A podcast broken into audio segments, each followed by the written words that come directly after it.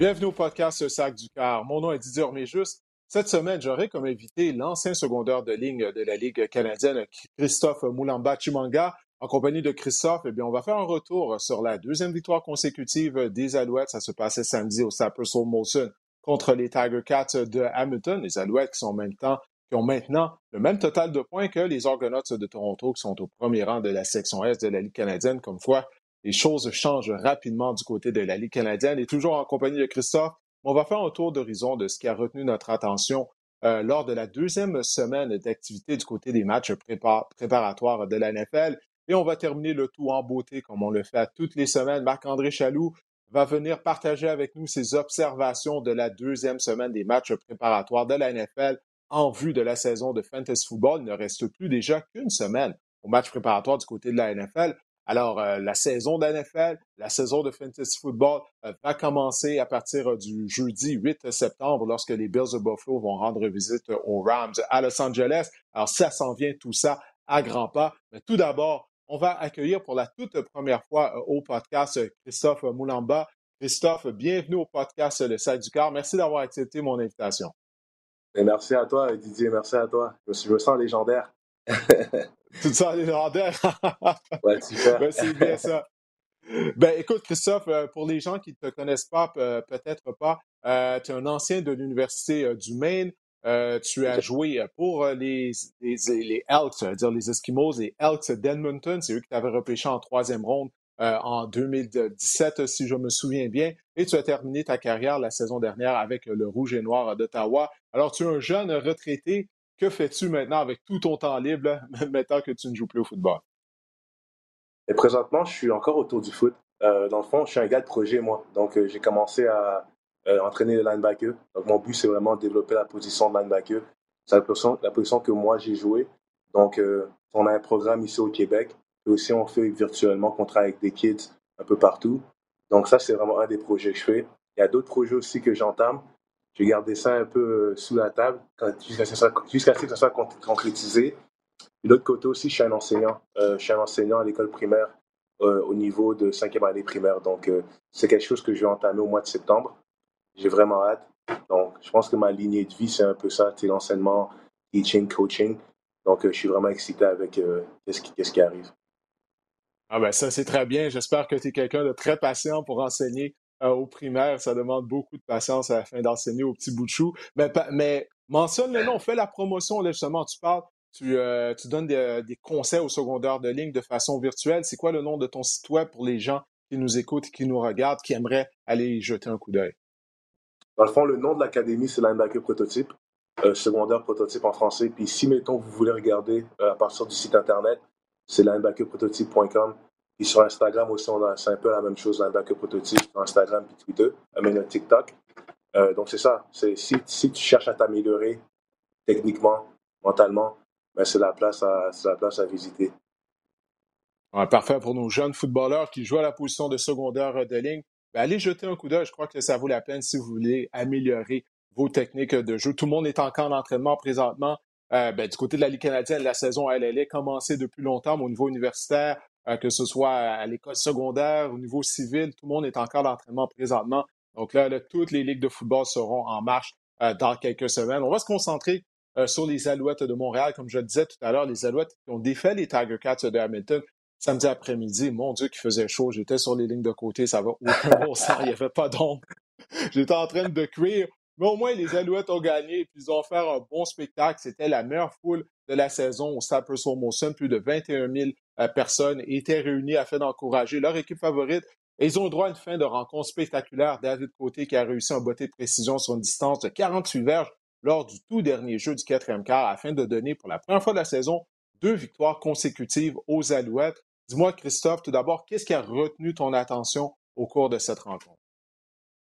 Moi, c'est sûr, c'est la force de caractère. C'est trouver une façon de gagner. Je pense que c'est quelque chose qui est vraiment important. Puis le fait que les Alouettes sont capables de le faire pendant deux semaines de suite, c'est super important. Donc, c'est la force de caractère. C'est sûr, ce n'est pas un match parfait des Alouettes. Il y a beaucoup de choses à, régler, puis à, comment on dit, retourner sur le drawing board, puis essayer d'améliorer, que ce soit la discipline aussi. Je sais que c'est un sujet qu'on parle beaucoup. Mais c'est qu'est-ce qui a retenu mon attention? C'est sûr, c'est le carrière Trevor Harris. Euh, c'est un gars que j'ai joué avec. Pourquoi je dis Trevor? Parce que je sais que quand, quand il est capable de distribuer le ballon, si on regarde le, match de samedi, je pense 8, 8 receveurs ont réussi à toucher le ballon. Donc, c'est capable de distribuer le ballon, pas forcer, prendre des belles décisions. Je pense que les Alouettes sont, sont bien partis, puis c'est créer le momentum. On parle, on parle de la CFL. La CFL, c'est une ligue de momentum. Tu gagnes deux de suite. Je pense que c'est la première fois de la saison que les Alouettes sont capables d'entamer deux victoires de suite. Donc, tu gagnes deux de suite. Ça crée le momentum pour la deuxième moitié de la saison. Donc, de mon côté, c'est sûr que qu'est-ce qui m'a vraiment marqué, c'est Trevor Harris, c'est garder la game vraiment simple, pas forcer Dieu, je sais qu'il a lancé une interception, mais être vraiment précis, puis pas forcer la longue balle, euh, distribuer le ballon à travers tous les receveurs, pas seulement une cible. Donc, euh, ça, c'est les Trevor que je connais. Puis, ils sont vraiment bien accompagnés pour ça. Ouais, Trevor Harris qui a amassé 384 verges par la passe, trois passes de toucher. Il a orchestré la séquence qui a mené euh, aux bottées de pression de David Côté, parce que si je ne me trompe pas, lorsque les Alouettes ont repris possession du ballon, il ne restait que 37 secondes au quatrième quart. Donc, on a vu son expérience. Euh, il nous a démontré son expérience lors de cette séquence. Et c'est intéressant, euh, qu'est-ce que tu apportes, le fait que huit receveurs différents ont attrapé des passes, parce que de, ce qu'on a vu depuis le début de la saison, c'est lorsqu'on le carrière est en mesure de distribuer le ballon à plusieurs joueurs, c'est là que l'attaque des Alouettes est à son mieux. Danny Machocha l'avait dit également, il mentionne souvent en exemple la victoire des Alouettes à Ottawa plus tôt cette saison. Lors de ce match-là, neuf joueurs différents avaient attrapé des passes de Trevor Harris. La question, c'est de le faire à toutes les semaines. C'est ce qui manque aux Alouettes, c'est la constance. Ils ne sont pas constants depuis le début de la saison, mais là, ils ont une séquence victorieuse pour la première fois. Ils ont gagné deux matchs de suite. Tu as parlé de l'indiscipline.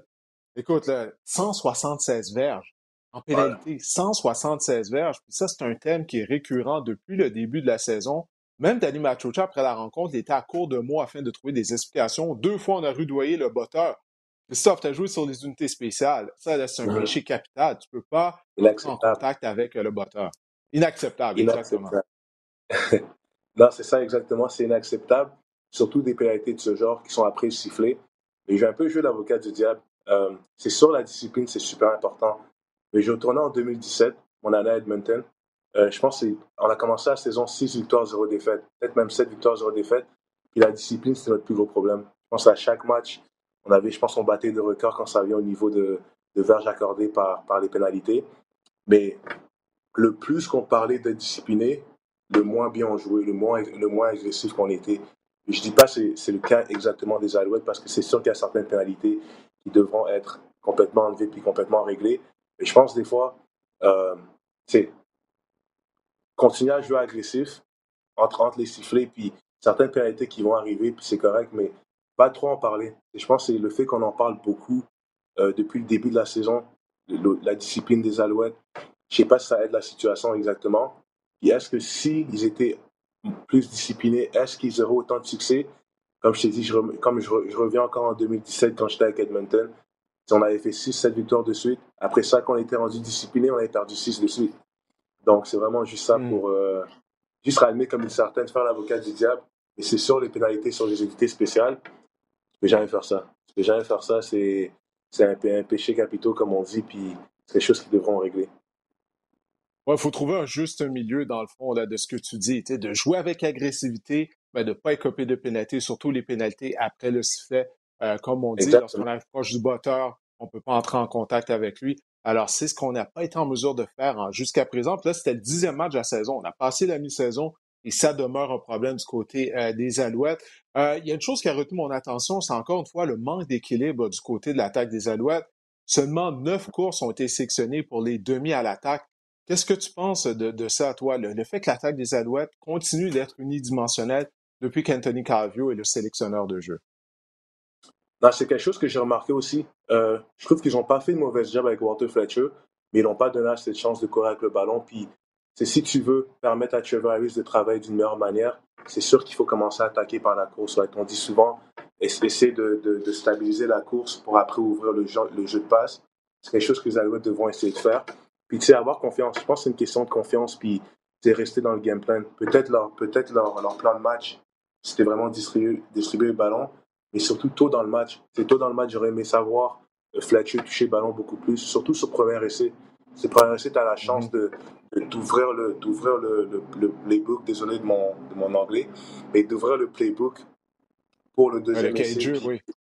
Exactement, exactement. Donc, euh, non, c'est vraiment, vraiment donner la chance à, Fletcher. C'est un bon back, c'est un bon, c'est un bon, euh, un bon demi-offensif. Donc, de donner la chance de, de pouvoir faire qu'est-ce qu'il peut faire. Puis, en même temps, ça, va enlever la pression sur Trevor Harris. Puis, ça va permettre de compléter des meilleurs jeux. Parce que là, la défense, maintenant, ils s'attendent à la course. Ils savent qu'il faut qu'ils respectent la course un peu plus. Surtout quand je parle des, secondaires.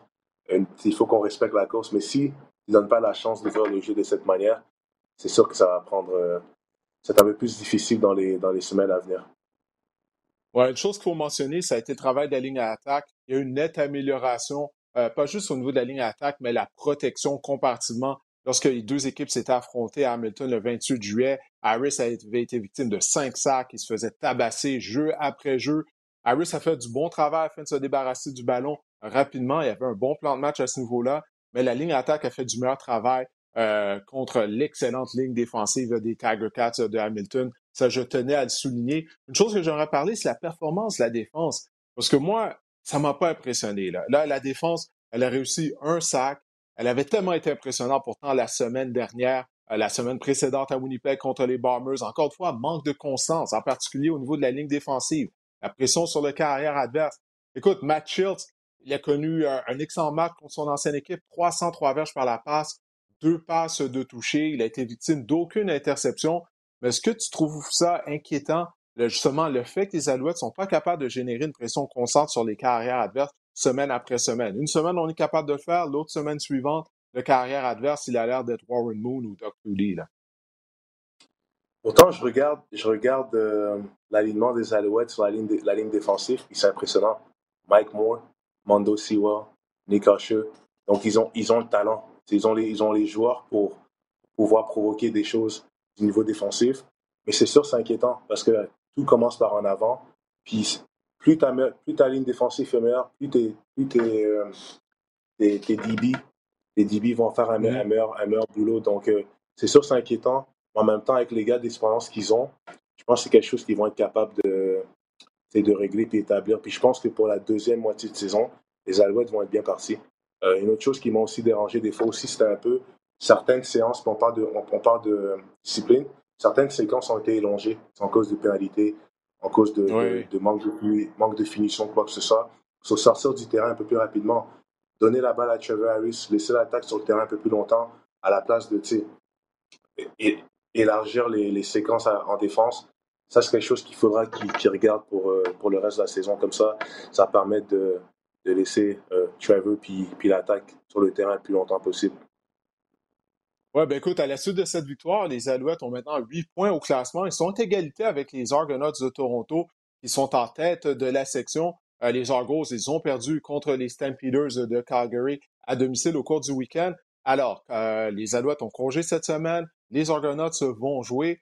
On va voir. Après la, après la semaine, ces Alouettes seront toujours à égalité au premier rang de la section Est avec les Argonauts euh, de Toronto. Euh, Tyson Philpott, l'excellente recrue des Alouettes, il a subi une commotion cérébrale lors de la rencontre. Bonne nouvelle pour lui, c'est que les Alouettes ne joueront pas cette semaine, donc ça va lui donner deux semaines euh, afin de retrouver la forme. Il est tellement talentueux. J'espère qu'il sera en mesure de reprendre part à la, prochaine rencontre des Alouettes qui va avoir lieu le 2 septembre contre Ottawa au Cypress Slow Motion. Et autre bonne nouvelle, entre guillemets, parce là, il y a un joueur qui s'est blessé, un joueur important, c'est carrière partant des Lions de la Colombie-Britannique, Nathan Rook, qui, selon moi, est le joueur par excellence de la Ligue canadienne depuis le début de la saison. Il a été opéré à un pied et les Lions vont s'amener à Montréal dans trois semaines et il ne sera pas à son poste. Donc, la porte s'ouvre pour les Alouettes là, afin de prendre contrôle de la section Est de la Ligue canadienne. La question est de savoir, comme on l'a dit tout à l'heure, s'ils peuvent jouer avec constance et justement prendre contrôle de la section. Mais ils ont momentum présentement après deux victoires consécutives. Ils ont battu la meilleure équipe de la Ligue, euh, Winnipeg notamment. On va voir de quoi auront l'air les hommes de Danny Machocha après la semaine euh, de congé. Euh, si veux bien, on va se tourner maintenant du côté de la NFL. Euh, c'était la deuxième semaine des matchs préparatoires au sud de la frontière. Alors, comme je l'avais fait la semaine dernière, c'était en compagnie de Samuel Giguère. On avait observé la performance individuelle de certains joueurs. On va faire le même exercice avec toi, Christophe. En commençant, comme on l'a fait la semaine dernière, on n'a pas le choix, en parler pour une deuxième semaine de suite du carrière Kenny Pickett des Steelers de Pittsburgh. Il est dans une compétition avec Mitchell Trubisky euh, et avec Mason Rudolph. mais pour une deuxième semaine consécutive, Pickett a démontré de belles choses. Ben oui, 607, 76 verges. Euh, c'est sûr, c'est le favori de la, foule. C'est le favori de la foule. Mais c'est une situation, pour moi, qu'est-ce qui démontre le plus, c'est euh, la constance. Ça, c'est numéro un. Puis il est calme. Il est calme. A quand même beaucoup de pression être pêché numéro un, puis être capable d'avoir deux performances aussi impressionnantes en, en pré-saison puis en camp d'entraînement. Donc pour moi, c'est bien parti. C'est quand même une situation qui est intéressante avec les Steelers. Euh, Mason Rudolph, je sais qu'il a eu la chance de se prouver l'an passé puis les années qui sont passées. Donc, les coachs savent déjà qu'est-ce qu'il peut faire. Trubisky, pour moi, c'est personnellement, je pense que c'est lui qui va commencer la saison, euh, selon moi, juste parce que son expérience, puis aussi, a fait une très bonne job aussi euh, dans le camp d'entraînement. Mais oui, Pickett, euh, super impressionnant. Je suis pas surpris depuis l'université, il a démontré des belles choses. Donc, je suis vraiment impressionné qu'est-ce qu'il a fait hier. 607, il est capable de contrôler le match, il est capable de, de prendre des belles décisions. Puis c'est quelque chose que tu regardes souvent dans les carrières recrues, sa prise de décision, son pose, comme on dit en anglais, dans la, pochette être capable de savoir quand quitter la pochette, quand rester dans la pochette un peu plus longtemps. Donc, il joue comme un vétéran. Il joue vraiment comme un vétéran, donc c'est vraiment impressionnant. Oui, ben c'est drôle, tu dis, il joue comme un vétéran. Sa performance m'a fait penser un peu à ce que tu as dit au sujet de Trevor Harris. Il a pris qu'est-ce que la mm-hmm. défense lui a donné. Puis ça avait été la même chose la semaine dernière. Complété de courtes passes, prenait, il a pris des décisions euh, rapides. Et ce que j'aime beaucoup, c'est que pour une deuxième semaine consécutive, il a bien géré l'attaque des deux minutes. À la fin de la première demi, il a orchestré une séquence qui s'est terminée par un toucher, de voir un jeune carrière, comme tu l'as dit, calme, en contrôle, euh, et de connaître du succès comme ça avec l'attaque des deux minutes, ça c'est très encourageant pour les Steelers.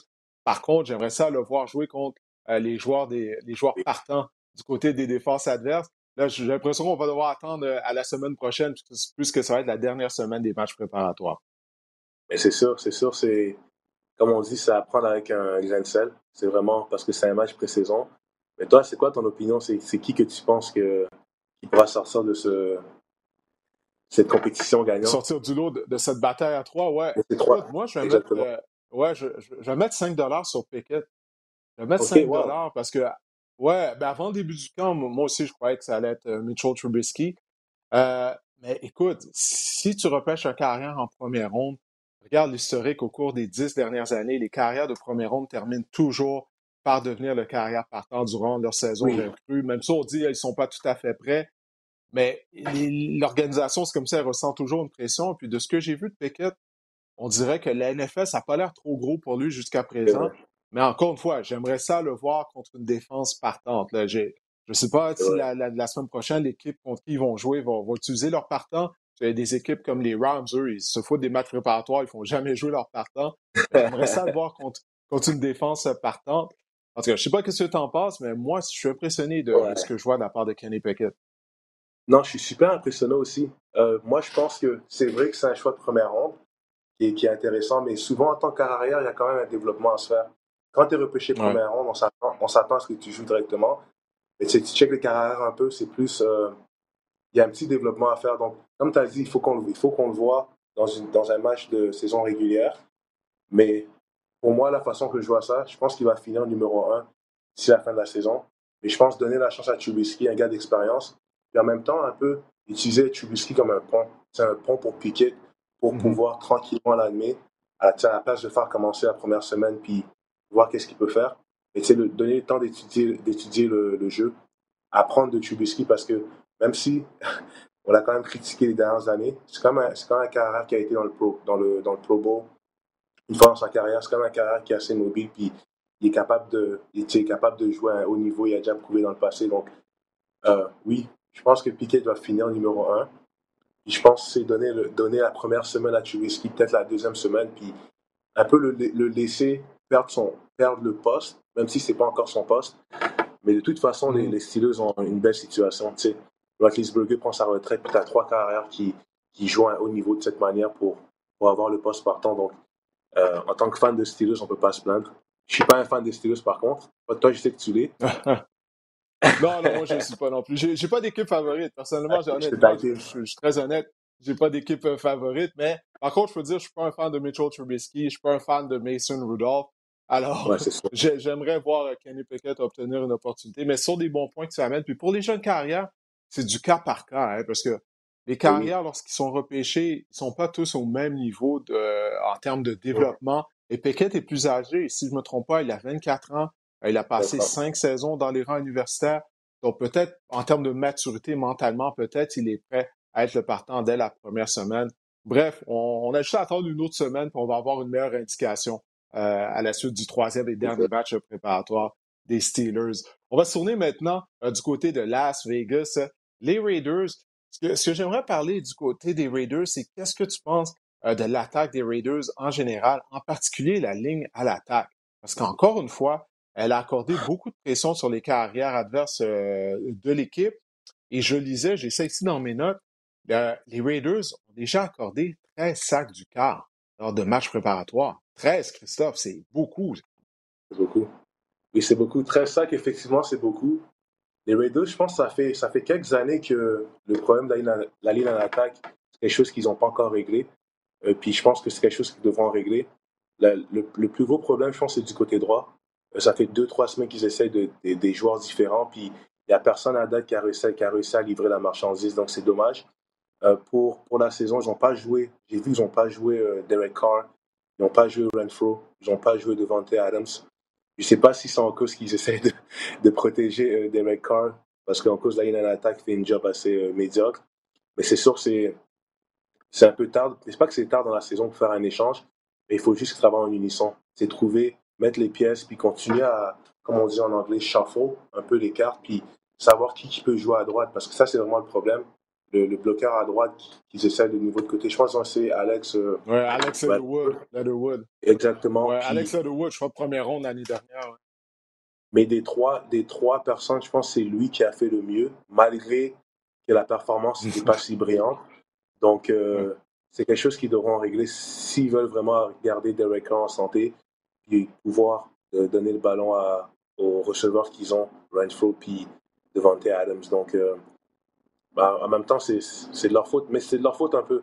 Je trouve qu'ils auraient pu faire de quoi dans, dans, la saison morte pour adresser ce sujet. Parce que ça fait depuis 2020-2019 que la ligne à l'attaque, c'est un problème de leur côté. Puis Derek Carr, c'est pas un, carrière qui est mobile.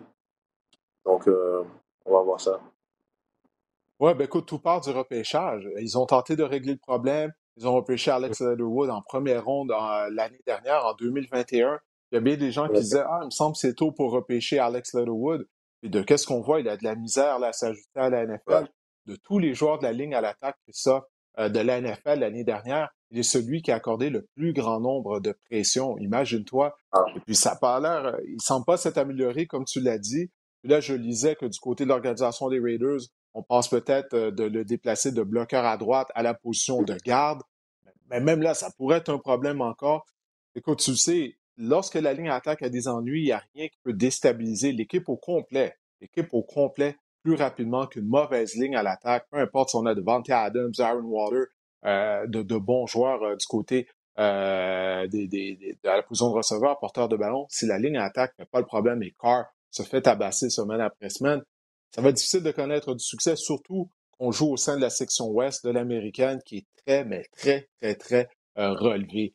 On, va aller maintenant euh, du côté de la NFC. Euh, la NFC Sud, les Buccaneers de Tampa Bay. Mais avant de parler des Bucks, il y a une petite. Ben, c'est pas une rumeur, en fait. On a appris quelque chose au cours du week-end. Dana White, euh, qui est le quoi, le commissaire président, le, le, gourou là, du UFC. tu as vu ça hein, sur les réseaux sociaux? J'ai vu ça.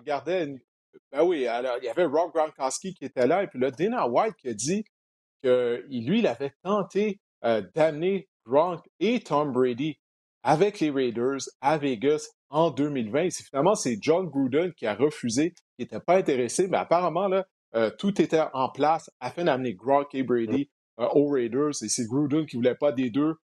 Euh, peux-tu croire à ça? Et Gronk, Gronk a confirmé le tout. Il a confirmé que c'était vrai. Ça a été quoi ta réaction lorsque tu as appris ça? Le, le plus fou dans tout ça, c'est que cette année-là, les Bucks ont gagné le Super Bowl. L'année que Tom Brady était supposé faire le saut à, Vegas, c'est l'année que les Bucks ont gagné le Super Bowl. Donc quand j'ai entendu ça, c'est assez. Euh, c'est pas. C'est assez fort à entendre. c'est un peu aussi. Ça, ça, ça, ça montre un peu l'organisation des Raiders ces dernières années. On peut parler même du cas d'Antonio Brown qui s'est ranimé. Ça a complètement floppé. Et après ça, la, chance d'avoir euh, le meilleur carrière de l'histoire, puis refuser. en même temps, peut-être, on ne sait pas ce qui s'est passé. On a juste à côté de l'histoire. Euh, du côté de, de, Vegas, ils avaient quand même Derek Carr. Ils avaient quand même un carrière qui est prometteur, qui est souvent, je trouve, qui est sous-estimé. Donc, si je peux voir aussi du côté euh, de Vegas pourquoi, pourquoi ils ont refusé. Puis aussi Gronk qui était à la fin de sa carrière. Je pense qu'il avait déjà pris sa retraite, je me rappelle. Oui, exact. Vu que, vu que, exactement, il a donc il a suivi un peu Brady. Donc, je peux quand même voir de ce côté-là, mais c'est sûr, la tournure des événements avec qui s'est passé, comme on sait dans l'histoire, les Bucks, ils ont gagné le Super Bowl, ça fait un peu pitié. C'est un peu une honte. On dit là, quand on voit le résultat, c'est un peu une honte pour les, pour les, euh, pour les, Raiders. Mais qu'est-ce que je suis impressionné, c'est Dana White. Il a de la puissance. Écoute, c'est un homme d'affaires. C'est un homme d'affaires. Mais oublie pas, Dana White, est natif de Boston. Il est natif de la région de Boston. Euh, donc, il connaît bien Brady, Gronk. Il est toujours dans l'entourage des Patriots à Et puis, naturellement, il est souvent à Vegas à cause du UFC. Mais tu vois, Dana White, c'est tout un homme d'affaires, là, quand même. Mais écoute, les, choses ont, les choses ont tourné pour le mieux pour Gronk et Brady. Ils ont gagné un autre Super Bowl avec les Bucks euh, lors de cette saison, euh, finalement. Mais écoute, parlons des Bucks euh, rapidement, parce qu'il nous reste quelques sujets, et je ne veux pas te garder trop longtemps. Mais là, la ligne à l'attaque, commence, ça commence à devenir inquiétant. durant la saison morte, on a perdu le service de Ali Marpet, un garde qui avait été sélectionné au Pro Bowl. Il a pris sa retraite. dès le début du camp d'entraînement, on a perdu le service de notre centre, Ryan Jensen. Et là, contre les Titans, ben, il y a un garde, Aaron Stenny, qui lui se battait pour une place comme, en tant que garde partant. Il s'est blessé, il a quitté en voiturette, sa saison pourrait être terminée. Tom Brady, ça fait une semaine et demie qu'il n'est pas au camp d'entraînement. Personne ne sait pourquoi. Todd Bowles a dit qu'il devrait être de retour cette semaine. Mais est-ce que tu penses que peut-être ça pourrait être la saison de trop dans la carrière de Tom Brady, surtout si on n'est pas en mesure de bien le protéger avec le centre de la ligne à l'attaque? Euh, moi, j'y crois. Moi, je crois que c'est peut-être une saison de trop. Euh, je pense qu'il est revenu de toute façon. J'ai vu ce matin, je pense qu'il est revenu ce matin dans, dans le building. Ah, c'est fait? Euh, c'est sûr. Mais tu sais, Tom Brady, c'est pas un Joe Burrow. il ne peut pas prendre des coups comme Joe Burrow. Il ne peut pas courir, puis il ne peut pas se défaire de, de, la pression comme Joe Burrow. Donc, il a besoin d'une ligne en attaque assez solide. Il a besoin d'être capable d'aller à travers ses lectures, puis prendre les bonnes décisions. Donc, savoir que toute la ligne en attaque tombe comme des plumes, euh, ça, va, ça s'annonce vraiment une saison difficile pour les Buccaneers puis Tom Brady. Euh, la situation de Tom Brady, c'est aussi particulier. Euh, plusieurs rumeurs, des rumeurs de, divorce, des rumeurs de. Il y a même une rumeur qui disent qu'il est en train de, filmer un show. je pense que ça s'appelle ouais, Mask. ça. Exactement. Donc, le, Mask Singer, ouais. Ouais, exactement. Puis il paraît que, paraît que c'était peut-être partie de ton contrat qui devait s'absenter pour une semaine. Donc, personne ne sait exactement pourquoi. Mais c'est sûr que ça, regardez de cette manière présentement, c'est pas très bon signe pour, euh, pour les Buccaneers. Et surtout la ligne en attaque parce que c'est, la clé. C'est la clé de leur attaque, c'est la clé pour permettre de Tom Brady d'avoir beaucoup de succès puis d'être confortable dans la pochette. Ouais, ça va définitivement être quelque chose à surveiller. Écoute, bon, je voulais te parler de l'ancienne équipe de Tom Brady, des Patriots et de Mac Jones, mais là, on n'a plus vraiment de temps, mais je ne veux pas te quitter euh, sans parler de la blessure qui est survenue à l'ailier défensif recru euh, des Giants de New York, choix de première ronde, Kayvon Thibodeau. S'il s'est blessé contre les Bengals de Cincinnati, euh, ça a été un cas de bloc, un bloc au niveau des genoux. Là, il y avait un débat sur Twitter. certaines personnes disaient qu'il s'agissait d'un coup salaud, d'autres non. Quelle est ton opinion? Pour moi, c'était. Moi, je suis un ancien joueur de ligne défensive, je joue à la même position que Thibodeau. J'aime pas savoir les joueurs se faire bloquer au niveau des genoux, mais je crois pas que c'est un coup salaud. C'est une mauvaise technique employée par Thibodeau afin de se défaire du bloc. Qu'est-ce que tu as pensé du jeu, toi? À la fin de la journée, on est responsable de se défendre. On, est, on est responsable de, s'assurer de rester en santé, même s'il y a beaucoup de, beaucoup de choses qui arrivent sur le terrain. Euh, moi, qu'est-ce que j'y pense techniquement, c'est qu'il faudrait juste bannir euh, les cas de bloc. C'est à moins que ça soit quelque chose de face à face. Et c'est quand tu vois un ailier euh, offensif qui vient et qui, qui bloque un joueur qui, qui, a la misère à se protéger. Je trouve qu'en général, il faut juste qu'on ça, soit banni. Et je pense, je pense pas que c'est salaud. Euh, techniquement, je pense que c'est, comme on dit, c'est dans les règles. Mais ça doit plus être un niveau de la NFL. Il faut vraiment juste bannir ce, euh, ce geste-là en général, puis peut-être l'accorder dans certaines situations. Je sais qu'ils ont fait une modification qu'on ne pouvait plus faire dans, dans les périmètres plus avancé juste dans la boîte. Et même là, euh, on a vu hier encore, je suis content que le Thibaudot est correct. Je pense qu'il a, dit après, le match qu'il était correct. Mais même à ce niveau-là, je pense pas que c'est salaud du tout. Mais je trouve que c'est vraiment euh, une procédure qu'on devra faire du niveau de la NFL puis les règles euh, d'abolir juste ce bloc-là. Je pense qu'on est, est rendu à ce point-là. On protège beaucoup euh, le jeu, le jeu du football en cause de qu'est-ce qu'on sait et les risques qui viennent avec le métier. Donc pourquoi pas protéger aussi cet aspect-là puis faire en sorte que le jeu soit un peu plus safe. Donc c'est ça. Ouais, ben, je suis bien d'accord avec toi, mais du côté de Thibodeau, il doit apprendre à être un jeune joueur il doit apprendre à tenter de se défaire des blocs avec ses mains, là. Euh, surtout sur ce genre de jeu-là. Euh, il doit être plus alerte. Parce que, comme tu l'as dit, il souriait après la rencontre, il, devait mm-hmm. passer des examens, mais il semblait être de bonne humeur. Donc, du côté des Giants de Thibodeau, notre choix de première ronde, il semble qu'on a été en mesure euh, d'éviter le pire. Ben écoute, Christophe, ça, ça, a été toute une première présence de ta part au podcast. vraiment, Écoute, j'espère qu'on va avoir l'occasion de, s'entretenir durant la saison euh, régulière, une fois que la saison de la NFL euh, sera commencée, et bien sûr de parler des Alouettes euh, également. Merci beaucoup Didier, merci encore, c'est vraiment apprécié, puis continue et bonne chance avec le reste de la saison. Ben, merci beaucoup, puis écoute, je souhaite une bonne chance avec l'année scolaire qui débute, la première année scolaire à, titre d'enseignant au primaire, puis je souhaite une bonne chance également avec ton, ton site web. Merci beaucoup. Je vais te tenir au courant, Didier. Merci beaucoup. Ben oui, absolument.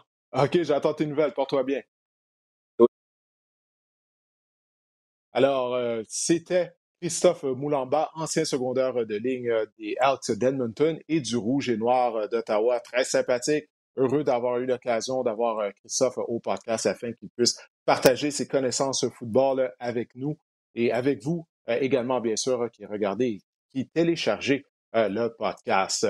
Alors maintenant, on va se tourner euh, du côté du fantasy football et on va accueillir, comme on le fait toutes les semaines, bien sûr, notre expert du fantasy, euh, Marc-André Chaloux. Marc-André, c'était la deuxième semaine des matchs préparatoires. Quels sont les joueurs qui ont retenu ton attention, qui, ont fait en sorte que tu as sorti ton calepin ou ton cellulaire, tu as pris en note, ce gars-là, il faut garder un œil sur lui. Ouais, faut toujours garder la tête froide, par exemple, lorsqu'on regarde des matchs préparatoires, Didier. Euh, je vais vous parler premièrement de Brian Robinson, qui est un porteur de ballon des Commanders de Washington. Ce qui est intéressant dans le cas de Robinson, bon, on le sait que c'est un choix euh, de troisième ronde des Commanders et il a obtenu le départ devant Antonio Gibson. Il a été utilisé plus souvent que Gibson en première, en première et deuxième essai. Donc ça, c'est intéressant.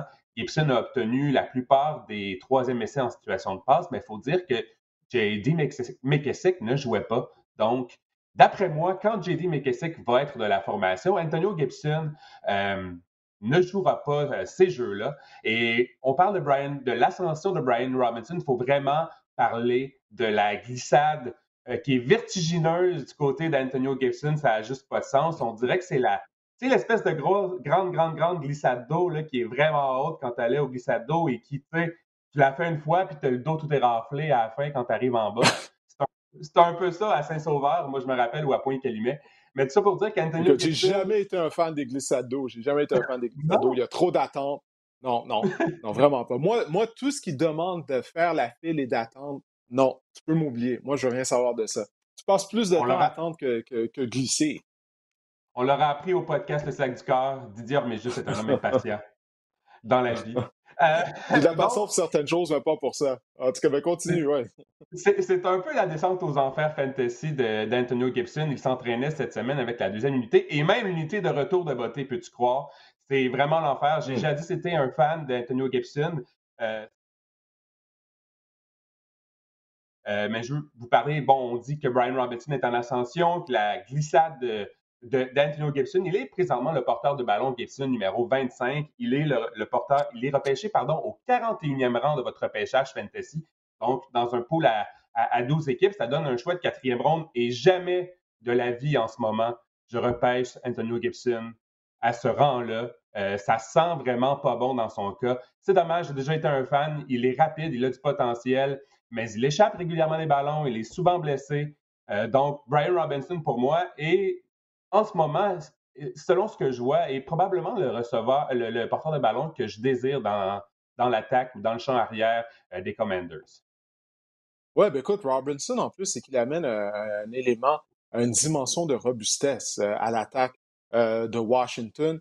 c'est un produit de l'Université de l'Alabama, puis il a été patient, il a attendu son tour, finalement, avant de devenir partant lors de sa dernière saison, parce que ça fait, comme je disais, ça fait longtemps qu'il était là. Il a joué derrière plusieurs bons porteurs de ballon d'Alabama. Alors, il est talentueux, puis je pense qu'il a plus le style qu'aimerait que Ron Rivera aimerait que son demi à l'attaque partant ait euh, en termes de robustesse. Maintenant, il y a un autre porteur de ballon qui a retenu ton attention. On essaie de lire dans les, euh, dans les feuilles de thé du champ arrière des Dolphins, euh, un champ de thé hein, qui est, et on a vu, on a remarqué semaine, lors de la semaine numéro 2 que c'est vraiment Chase Edmonds qui est vraiment le meneur dans ce champ arrière-là. Il a joué les dix premiers jeux de la formation des Dolphins lors du deuxième match préparatoire. Il faut dire, par exemple, que Ryan Mostert n'était pas de la formation. Mais le point que je vais apporter, Didier, ici, c'est que les Dolphins ont signé, ont donné un contrat de deux saisons d'une valeur de plus de 12 millions de dollars, dont 6 millions garantis à Chase Edmonds. Chase Edmonds euh, pouvait obtenir plus d'argent ailleurs et il a décidé de jouer avec, de venir jouer à Miami avec le système ou dans le système de Mike McDaniels qui est conçu pour lui. Euh, les Dolphins non seulement on l'a signé, on l'a signé euh, un bon contrat, mais on l'a également signé rapidement dès la première journée d'ouverture des marchés des, joueurs autonomes. On veut, euh, on, veut vraiment impliquer Chase Edmonds et ça rapidement. Euh, Chase Edmonds est présentement le porteur de ballon numéro 34. Il vient au 84e rang de votre repêchage. Pour un porteur de ballon hmm. numéro 1 en ce moment, c'est un excellent rapport qualité-prix selon moi.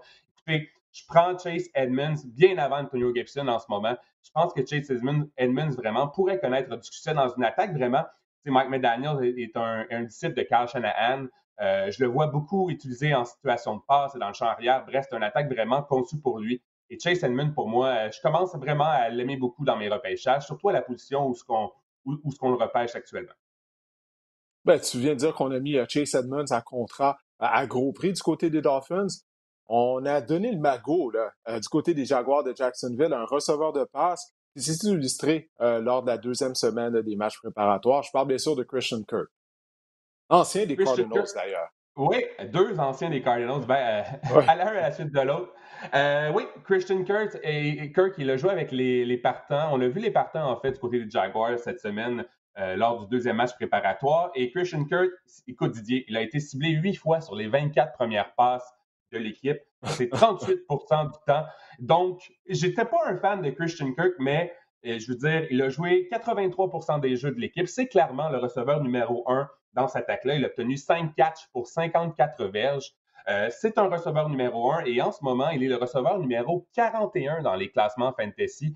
Et à ce volume-là, à ce rythme-là, je pense que Christian Kirk euh, moi, personnellement, je n'étais pas intéressé, mais je commence vraiment à, m'intéresser à son cas et à l'aimer. Avec un, tel volume, je ne sais pas si on peut voir euh, les joueurs qui sont autour de lui au niveau fantasy, mais il y a des joueurs comme Tyler Lockett, par exemple, qui est devant lui, Drake London, Tyler Lockett, qui est un receveur numéro 2, qui va recevoir des passes, on le dit. A Drew Luck, Geno Smith, et Andrew Hopkins est euh, suspendu pour, le, pour six matchs. Donc, Christian Kirk, à ce rang-ci, il est vraiment, vraiment intéressant. Et avec un tel volume, euh, même, même si c'est l'attaque des Jaguars, même si c'est Trevor Lawrence, pour moi, il devient vraiment, vraiment intéressant.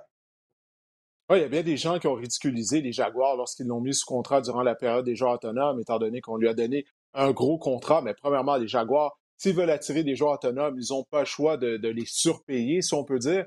Mais la beauté de Christian Kirk, c'est qu'il n'y a pas vraiment de compétition euh, à la position de receveur pour lui. Donc, comme tu l'as dit, il devrait être ciblé euh, plusieurs fois, semaine après semaine. Alors, il va avoir du volume. Par la force des choses, en théorie, il devrait être productif et Jaguar devrait tirer de l'arrière, devrait passer le ballon.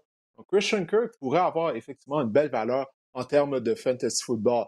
Maintenant, il y a un receveur du côté de Kansas City qui est un peu moins connu qui retient ton attention.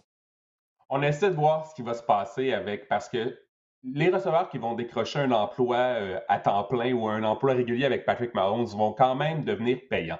Et je vais vous parler de Justin Watson qui a mené les Chiefs pour les verges lors de la première semaine. Et il, a, été, récompensé comment, Didier? En obtenant du temps de jeu avec Patrick Mahomes lors de la deuxième semaine. Il n'a pas déçu. Il a obtenu deux catchs pour 53 verges. Euh, Justin Watson, c'est un ancien des Buccaneers de Tampa Bay. Il en a sa quatrième saison dans la NFL. Euh, il a vraiment été bloqué, je pense, avec les Buccaneers parce qu'on avait beaucoup de vétérans à la position de receveur de passe devant lui euh, lors des, dernières saisons.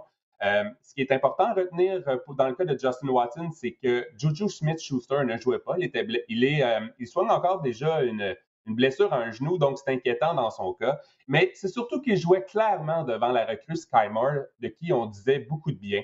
Donc, je ne veux pas hmm. partir en peur avec ça, mais Justin, premièrement, il est rapide, il est dynamique, un receveur athlétique qui pourrait vraiment éclore dans cette attaque-là. Euh, je ne dis pas qu'il faut le repêcher. Je dis pas, euh, faut juste que je dis juste que c'est un nom à retenir en ce moment lorsqu'on regarde euh, les développements dans, chez les receveurs des Chiefs.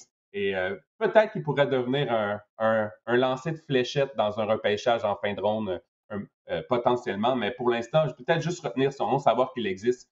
Euh, je pense que c'est un, conseil judicieux. Puis là, il y a un receveur de passe des Browns. Les Browns, on en parle depuis le, début des camps d'entraînement, mais pour de mauvaises raisons, notamment en raison de l'histoire principalement de Deshaun Watson. Mais il y a un receveur de passe qui s'est démarqué là, lors du match préparatoire. Je veux vous parler de David Bell, qui est un choix de troisième ronde des Browns en, des Browns en 2022 de l'Université Purdue, un chaudronnier Hein, Didier, j'ai googlé euh, Maker Et ça a ah, vraiment plus l'air. la traduction? C'est un chaudronnier. Donc, euh, ça a vraiment ah. plus l'air euh, d'un groupe euh, québécois avec ben du violon dans leur chanson. Il disputait un premier match préparatoire, David Bell, il a vraiment bien fait. 3 catchs pour 46 verges. ce que j'ai pu, j'ai regardé le match personnellement et je l'ai trouvé vraiment dynamique. Il me fait penser un peu à Deontay Johnson des Steelers. Et le point que je veux apporter ici, c'est qu'il y a vraiment une opportunité à prendre dans l'attaque aérienne euh, chez les receveurs des, Browns, euh, aux côtés d'Amari Cooper. Et on sait même qu'Amari Cooper, c'est pas un gage de, de, santé ou de durabilité normalement au cours d'une saison. Donc, vraiment, David Bell pourrait vraiment euh, éclore dans cette attaque-là. Le problème, évidemment, c'est qu'il va recevoir des passes de Jacoby Brissett euh, durant la majeure partie de la saison, donc ça limite un peu son plafond, mais je trouve qu'il a bien paru dernièrement. C'est un receveur de la NFL, euh, il a de bonnes mains. Donc, euh, David Bell, comme je vous dis, là, c'est un nom à retenir en fin de ronde dans les repêchages vraiment euh, deep, dans les repêchages vraiment profonds, quand vous sélectionnez un pack, beaucoup de joueurs. Il y en a certains d'entre vous qui ont des, des, gros, gros, gros repêchages. Je pense que David Bell pourrait être une bonne affaire. Écoute, pour une quoi? Troisième, quatrième semaine consécutive, on ne peut pas se laisser sans parler du receveur de passe recrue des Steelers de Pittsburgh, George Pickens, qui a encore une fois connu un bon match préparatoire. Lui, Kenny Pickett, là, il semble vraiment avoir des chiffres. C'était moins cas dans le cas de, George Pickens au niveau statistique cette semaine, mais le point qu'il faut euh, retenir ici, c'est que les Steelers ont fait jouer leurs partants. On fait jouer euh, Chase Claypool, on fait jouer Deontay Johnson et Pickens était présent sur 17 des 18 jeux de passe des Steelers avec la formation partante et il partageait le travail avec Claypool en formation à deux receveurs. Donc, euh, George Pickens, on peut voir qu'il sera impliqué dès le début de la saison. Maintenant, à reste à savoir combien il y aura de ballons parce qu'il y a beaucoup de bouches à nourrir du côté des Steelers et qui sera le carrière? Ça, c'est une grande question. Je vais également revenir sur Damien Pierce, le porteur de ballon euh, de qui on a parlé la semaine dernière des Texans. Euh, ben, Damien Pierce, Didier, il n'a pas joué cette semaine. Parce qu'on a ben dit. j'étais déçu je voulais voir, voir qu'est-ce qu'il allait faire, s'il allait pouvoir poursuivre sa bonne performance la semaine dernière. Puis là, on lui a donné congé. Pense qu'il est sûr de faire le club, comme on dit. J'étais déçu, mais aussi emballé de voir qu'on ne lui a pas donné euh, l'opportunité de se valoir une deuxième semaine. On a dit du côté des Texans euh, qu'on avait vu ce qu'on avait eu à voir, ce qu'on avait à voir la semaine dernière, qu'il a vraiment été exceptionnel. Donc, euh, et, ce qui est intéressant aussi à, à noter, c'est que Marlon Mack, Rex Burkhead et Royce Freeman un trio euh, d'ex-amour, probablement fantasy. Eux ont joué, ils se sont partagé le travail, mais vraiment, les Texans, on, est à la recherche d'une étincelle. Et l'étincelle, la fille avec qui tu veux sortir, c'est Damien Pierce en ce moment du côté des Texans. Euh, je suis vraiment emballé de voir que, d'après moi, ce sera le parteur de ballon numéro un de la formation. Donc, et Marlon Mack sera euh, le numéro 2. Et je voulais revenir sur Romeo Dobbs également, qui a inscrit un touché encore cette semaine du côté des Packers avec, avec Jordan Love, encore une fois faut quand même pas trop s'emballer dans son cas, Romeo Dobbs, parce qu'Alan Lazard, Sammy Watkins, Randall Cobb ne jouaient pas, étaient laissés de côté. Donc, j'ai bien hâte de voir quand tout ce beau monde va être là avec euh, l'utilisation de Romeo Dobbs, mais c'est lui qui a obtenu le plus, euh, qui a couru le plus de, tracés chez les Packers la semaine dernière. Et finalement, je veux terminer en vous parlant de Gabriel Davis. oui, c'est un receveur numéro 2, mais c'est dans une attaque qui sera probablement la meilleure attaque aérienne de la, NFL ou l'une des meilleures attaques aériennes de la NFL des Bills. Et le point que je voulais apporter, c'est qu'il a été utilisé dans 100% des jeux euh, avec la première unité. Donc, il a vraiment été là hmm. tout le temps. Donc, c'est ça qu'on voulait voir du côté de Gabriel Davis si on veut investir en lui au niveau fantasy. Euh, même si c'est un receveur numéro 2, même s'il est aux côtés de Stéphane Diggs, euh, je pense que Gabriel Davis, personnellement, je commence à l'adorer. Je pense même le garder dans un keeper tellement que, que je pense qu'il pourrait connaître une grande saison. Donc, ça, c'est intéressant à voir du côté des Bills en fin de semaine dernière. Oui, du côté de Dobbs, il profite également du fait que Christian Watson est toujours ennuyé par une blessure. Euh, choix de deuxième ronde des Packers, afin de démontrer ce dont il est capable. Mais il va devoir arrêter d'échapper des passes. Il en a échappé deux la semaine dernière. Oui, il a inscrit au touché la semaine passée, mais ça a été la même chose cette semaine. Un touché, mais deux passes échappées. S'il veut gagner la confiance d'Aaron Rodgers, il doit faire preuve de plus de constance parce qu'il est talentueux, on, le voit, mais tu ne peux pas continuellement échapper à des passes euh, comme ça. Gabriel Davis, lui, écoute, là, son, sa flèche, là, ça, ça, continue de, pointer mmh. vers le haut depuis le début du corps d'entraînement. Euh, ça continue pour lui, en tout cas. J'ai bien hâte au début de la saison régulière. Écoute, les Bills, on n'aura pas à attendre à la fin des voir en action, puisqu'ils seront à Los Angeles jeudi, le 8 septembre, pour le tout premier match de la saison. Ça commence fort, la Bills contre Rams, une des meilleures équipes de l'FC contre les champions en titre du Super Bowl. Alors, on va voir qu'est-ce que Josh Allen, Gabriel Davis et compagnie seront en mesure de faire face à Aaron Donald et la défense des Rams. Mais écoute, Marc-André, on a fait le tour. Je remercie d'être venu partager tes observations à la suite de la deuxième semaine des matchs préparatoires. La semaine prochaine, ben, c'est déjà la, dernière semaine hein, ce qui a trait les matchs préparatoires du côté de la NFL. Il n'y en a plus que trois, trois semaines de rencontres préparatoires. Alors, pour les gens qui ont regardé le podcast ou qui le téléchargent à toutes les semaines, ben, j'espère que cet épisode du podcast Sac du Cœur vous a plu. On se reparle la semaine prochaine.